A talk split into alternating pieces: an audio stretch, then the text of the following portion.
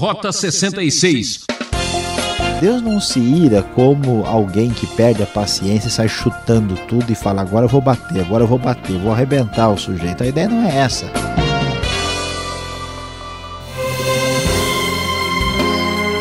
Chegando para causar. Programa Rota 66, a alternativa radical do caminho da fé.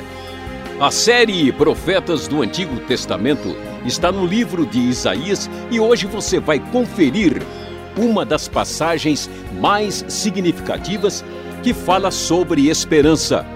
Capítulos 9 e 10. Será apresentado pelo professor Luiz Saião, que traz o tema Um bebê que promete. Ah, o impossível pode acontecer, mesmo quando tudo diz para desistir, ainda assim há uma promessa de vida. Você acredita nisso?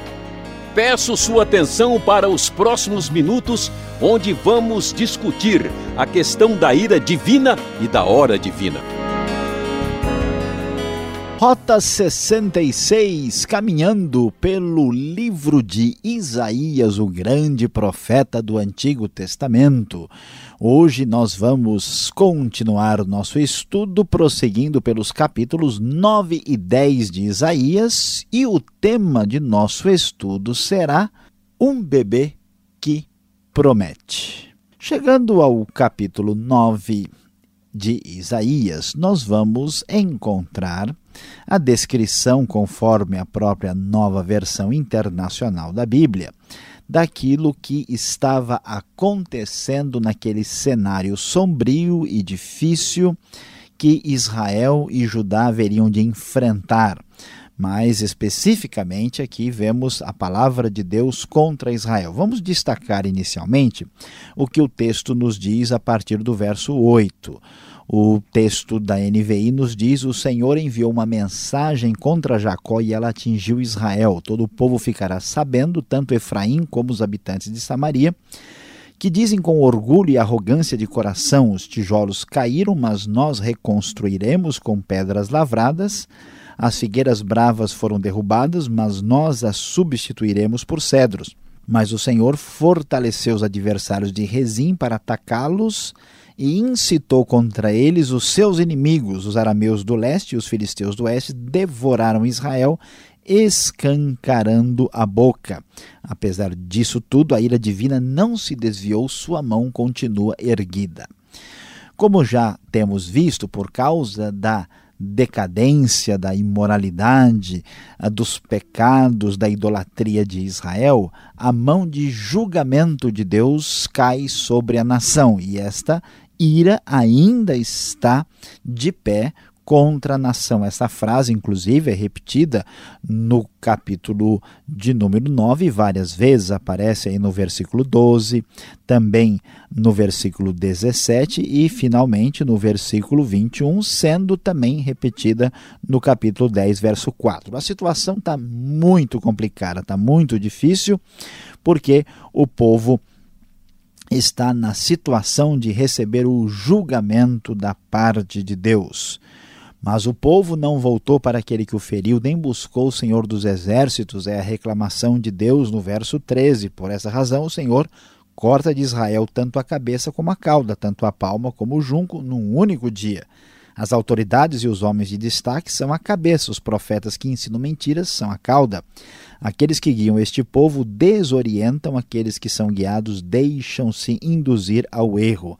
Vamos ver a crise generalizada que toma conta da nação, o que é aí um sinal de que este julgamento, que é a destruição de Samaria, destruição do reino de Israel pelo poderio assírio, certamente chegará e logo acontecerá.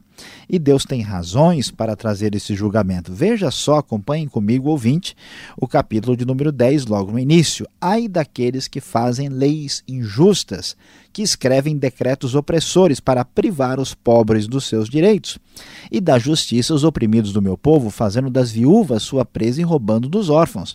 Que farão vocês no dia do castigo, quando a destruição vier de um lugar distante? Atrás de quem vocês correrão em busca de ajuda? Onde deixarão todas as suas riquezas? Nada poderão fazer, a não ser encolher-se entre os prisioneiros ou cair entre os mortos. Chegou o momento final, o juízo de Deus cairá sobre Israel.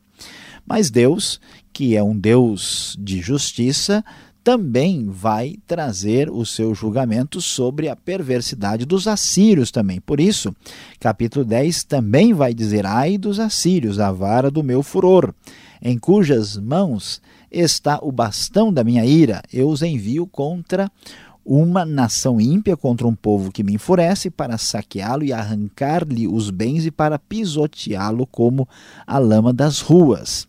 Deus está levantando a Síria para trazer julgamento sobre a nação de Israel, mas, no entanto, a Síria não é uma nação neutra, muito menos uma nação santa. Assim, tudo aquilo que a Síria fizer que marca a sua crueldade e maldade, certamente também receberá o julgamento do Senhor. O verso 12 diz com clareza: quando o Senhor terminar toda a sua obra contra o monte Sião e contra Jerusalém, ele dirá: Castigarei o rei da Assíria pelo orgulho obstinado de seu coração e pelo seu olhar arrogante. Pois ele diz: Com a força da minha mão eu fiz, com a minha sabedoria, porque tenho entendimento. Removi as fronteiras das nações, saqueei os seus tesouros, como um poderoso subjuguei seus habitantes. Deus não divide a sua glória com ninguém. Por isso, ele é o soberano Senhor e ele é o juiz de toda a terra. Ele certamente trará julgamentos sobre Israel, sobre Samaria e também sobre os assírios com sua crueldade e maldade. No entanto, a mão de Deus não está estendida apenas para trazer julgamento. O capítulo 10 nos fala que um dia Deus vai trazer restauração a Israel. E isso é tratado quando ele fala do remanescente de Israel. Um remanescente voltará, sim, o remanescente de Jacó voltará para o Deus poderoso. Embora o seu povo, ó Israel, seja como a areia do mar, apenas um remanescente voltará. A destruição já foi decretada e virá transbordante de justiça. Prosseguindo, o verso 24 diz: Por isso o soberano Senhor dos Exércitos diz: Povo meu que vive em Sião, não tenha medo dos assírios, quando eles os espancam com uma vara e erguem contra vocês um bastão, como fez o Egito, muito em breve o meu furor passará e a minha ira se voltará para a destruição deles. O Senhor dos exércitos, o Senhor Deus de Israel, promete a restauração futura a restauração do seu povo depois deste momento de disciplina. E nesse contexto de promessa, nesse contexto especial de expectativa positiva e abençoada para o futuro. Vamos voltar nossa atenção para o capítulo de número 9, lá no início, quando vamos encontrar algo muito especial.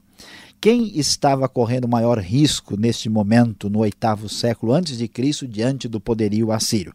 Certamente é a região norte, o norte de Israel. Por isso, com bastante razão, o texto diz: Contudo, não haverá mais escuridão para os que estavam aflitos. No passado, ele humilhou a terra de Zebulon e de Naphtali, que ficam bem ao norte. Mas no futuro honrará a Galiléia dos gentios, o caminho do mar junto ao Jordão. O povo que caminhava em trevas viu uma grande luz. Sobre os que viviam na terra da sombra da morte, raiou uma luz.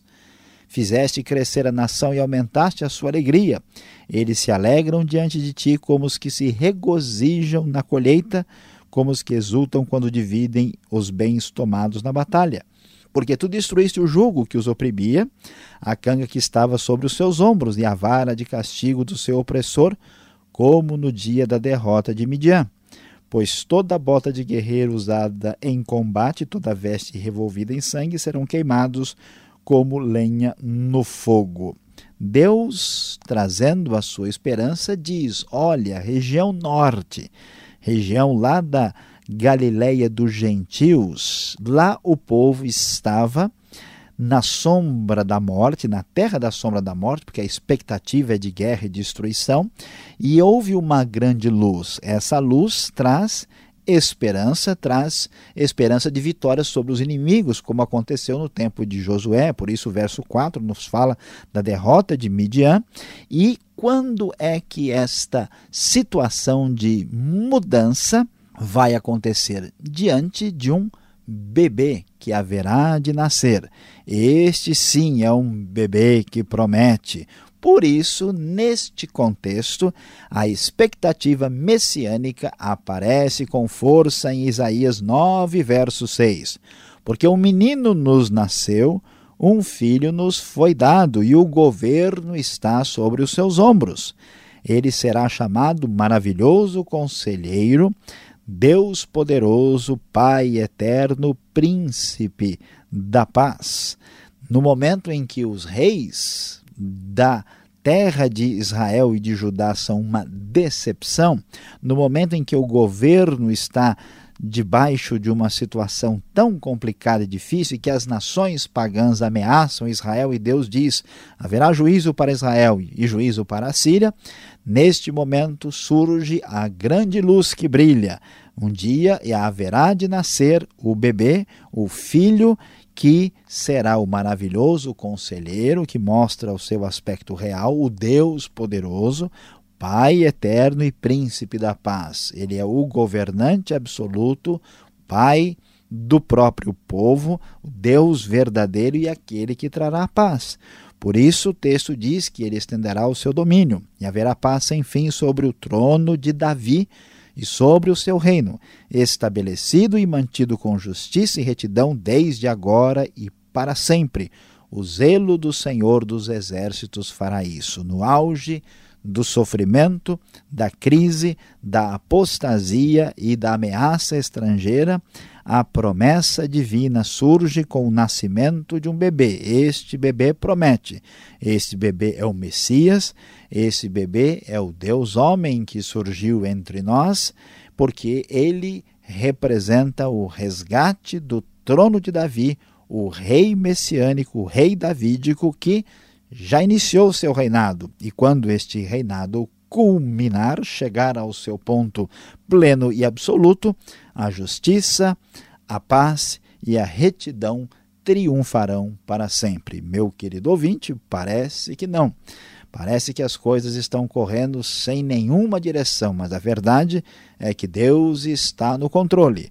E ele mostrou isso quando foi nascido este bebê que promete e que ainda no futuro absoluto, soberano e de modo completo reinará para sempre.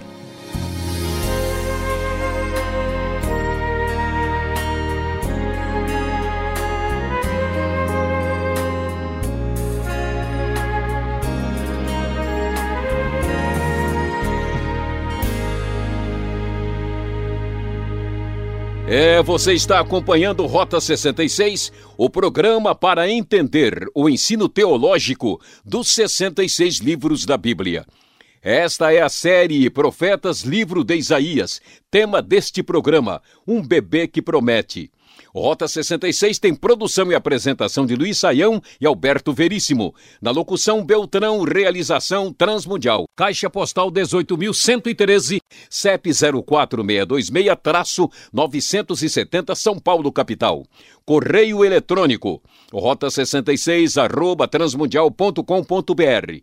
E voltamos com perguntas e respostas.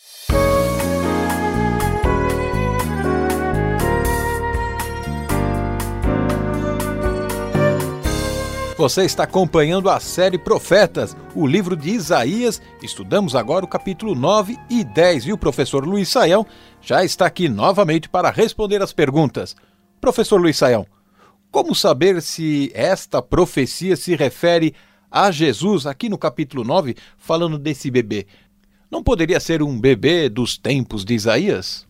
Pastor Alberto, é necessário prestar ah, uma atenção mais detalhada ao que o texto diz para nós. De fato, a primeira ideia que pode surgir é exatamente essa, né? porque a terra de Israel está debaixo de iminente invasão e destruição assíria, e de repente esse povo que está lá na região mais ao norte tem uma esperança chegou aí uma luz e essa luz é identificada né, com esse menino que nos nasceu, um filho que nos foi dado.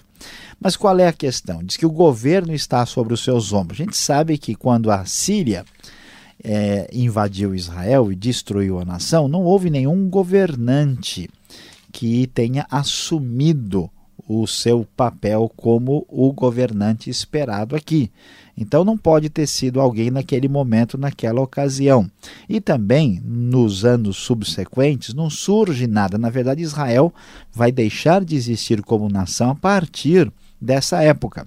Outra coisa que chama a atenção de modo especial é que aparecem os títulos desse governante. Ele é maravilhoso conselheiro, que é, enfatiza o seu aspecto aí de estrategista militar e de rei, né? Algumas versões antigas têm até inclusive o erro de colocar a vírgula entre maravilhoso e conselheiro. Aqui nós devemos entender que um, né, um é o adjetivo do substantivo aí que aparece no texto. Depois diz que ele é Deus poderoso. Pai eterno, no sentido em que o rei né, representa aquele pai para o povo que permanece, que subsiste, porque esse, esse é, o, é, é o reino, esta é a dinastia, o trono de Davi, e ele é o príncipe da paz. Todas essas qualidades não se aplicam a um governante, a um rei comum. É necessário que seja o rei messiânico de inspiração divina para que se encaixe aí. Então, avaliando a questão histórica e as próprias qualidades do grande governante que representa a luz, ele só pode ser o Messias e não uma pessoa da época de Isaías. E claramente o Novo Testamento vai acertadamente usar exatamente essa referência para falar da pessoa de nosso Senhor e Salvador Jesus Cristo. Professor, outra expressão que aparece muito nestes capítulos 9 e 10 é a ira, o cetro da minha ira, ou mesmo a minha ira, a não se aparte a sua ira. Por que Deus está tão irado? E como ele pode usar a Síria para instrumento da sua ira? É, pastor Alberto, isso chama a nossa atenção. E a gente às vezes fica pensando, puxa, parece que Deus é bravo mesmo, parece que ele é bravo demais. Será que Deus, né, é, ele é alguém tão impaciente assim? Mas vamos primeiro observar o que, que acontece aqui. Em primeiro lugar, Deus já está suportando com paciência tanto o povo de Israel e como o povo de Judá há muito tempo. Várias vezes Deus foi e disse: Olha, veja, eu estou avisando, vocês não devem fazer assim, afastem-se dessa idolatria. O reino de Israel, por exemplo, há cerca de 200 anos vive desobedecendo a Deus. Isso é muito tempo, né?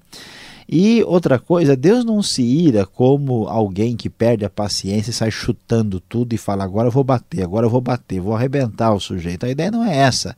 A ira de Deus é uma sensação semelhante ao que nós temos quando nós vemos uma grande injustiça e ficamos muito aborrecidos e chateados. Né? Talvez você já viu né, um marmanjo tomar o brinquedo de uma criança e sair correndo e depois ficar ainda dando risada e, e às vezes até né, fustigando e machucando a criança. A gente fica muito bravo com isso. Pois é, aqui é, nós vamos ver que a ira de Deus se manifesta a partir da sua santidade, ao ver tanta injustiça, tanta gente pobre sendo enganada, sendo explorada, tanta maldade, o pessoal se esquecendo de Deus e buscando né, ah, em, em coisas inúteis e vazias, e então Deus traz o julgamento. Agora, como é que Deus usa a Síria? A Assíria é um povo que na verdade é pior do que Israel e de Judá, mas Deus, como ele é poderoso e soberano e tem domínio sobre tudo, ele mostra a razão porque ele usa a Síria, porque a Síria é o poder maior do mundo e que Deus quer mostrar que está na palma da sua mão. Ele faz com ela o que quer, como quer, na hora que quer. Tanto é que logo chegará o julgamento da Síria também. E outra coisa importante é uma ironia por trás do texto. O pessoal não gosta tanto da Síria, o pessoal de Judá não vai gostar tanto da Babilônia. Pois é, então vocês vão lá e se juntem a eles e fiquem lá e sofram né, o resultado da escolha de vocês. Então Deus se ira, isso é verdade, mas é bastante compreensível e justificável a ira divina. Uma outra palavra que a gente ouve constantemente é sobre o remanescente de Israel. O que quer dizer remanescente? Qual a sua importância aqui dentro do capítulo 10? Olha, pastor Alberto, esse conceito é bem importante, inclusive vai ser repetido lá no livro de Romanos. Né? O que, que é o remanescente? Né? No versículo 20 fala os sobreviventes da descendência de Jacó. Qual é a ideia aqui? A ideia é a seguinte: é que Deus fez uma promessa na sua aliança com o seu povo. E quando a gente vai ver a história desse povo de Deus, essa história é complicada, né? Ah, o povo, em grande parte, sempre traiu esta aliança e não agiu com fidelidade. Mas a Bíblia diz que Deus nunca deixou a coisa a perder o controle. Ele sempre conservou um número de fiéis que são os chamados remanescentes, aqueles que mantêm a sua fidelidade e lealdade. E, portanto, historicamente, sempre houve um grupo de pessoas que Deus não abandonou e que manteve a sua fidelidade para com Deus, e isso é o que está sendo considerado aqui. A gente vai ver até no Novo Testamento que, historicamente, sempre a maioria do povo deu as costas a Deus e só o remanescente foi fiel. Então, da mesma maneira, esse remanescente, o resto ou o restante fiel, vai sim voltar e vai estar aí conservado por Deus na sua ação poderosa e soberana, como acontece até nos dias do Novo Testamento. Um outro assunto que muitas vezes nos chama atenção e a gente quer saber, né? Quando será a restauração de Israel? prevista aqui dentro desse capítulo. Pois é, olhando para o capítulo 10, nós ouvimos que o remanescente de Jacó voltará para o Deus poderoso. Ah, embora né, o Israel seja como a areia do mar, um remanescente voltará, a destruição já foi decretada, virá transbordante de justiça, e assim como Deus libertou lá no Egito no passado, verso 24, Deus vai libertar também. Como é que é isso? Né? Será que essa restauração é agora ou é no futuro ou já foi? Os estudiosos, pastor Alberto, eles discutem a divergência sobre isso. Muitos assinalam a realidade do momento quando a Síria perde o seu poder, a Síria é destruída pela Babilônia, Nínive é destruída aí no século VII, e que o povo, então, em grande parte, tem a liberdade e volta para a terra de Israel.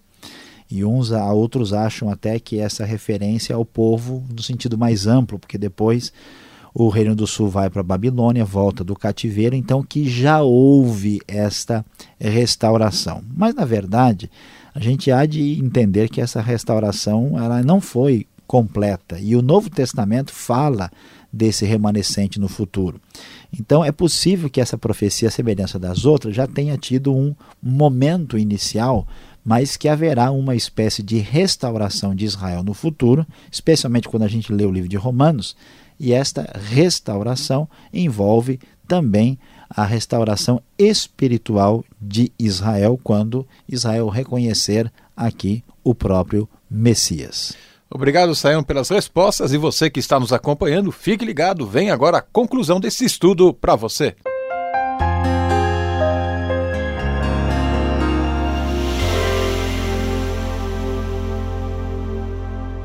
No Rota 66 de hoje, você acompanhou conosco Isaías 9 e 10. Sim, nós falamos sobre o tema Um bebê que promete.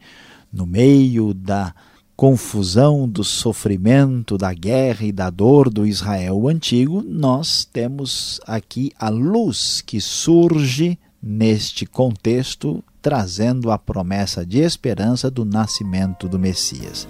Isso nos ajuda a entender como Deus, que mostrou a sua ira, o seu grande poder trazendo julgamento sobre Israel, também trouxe a sua palavra de esperança, de perdão e de boa expectativa para o futuro. Por isso, aqui está a nossa grande lição, a aplicação para o seu coração. Lembre-se, Deus que fica irado é o mesmo Deus que quer vê-lo perdoado e restaurado. Não se esqueça disso. Que pena, ouvinte! O programa Rota 66 de hoje termina aqui. Voltaremos nesta sintonia e horário para mais uma reflexão na série Profetas. Não perca o próximo estudo, ok? E visite o site transmundial.com.br. Deus o abençoe ricamente. Tchau.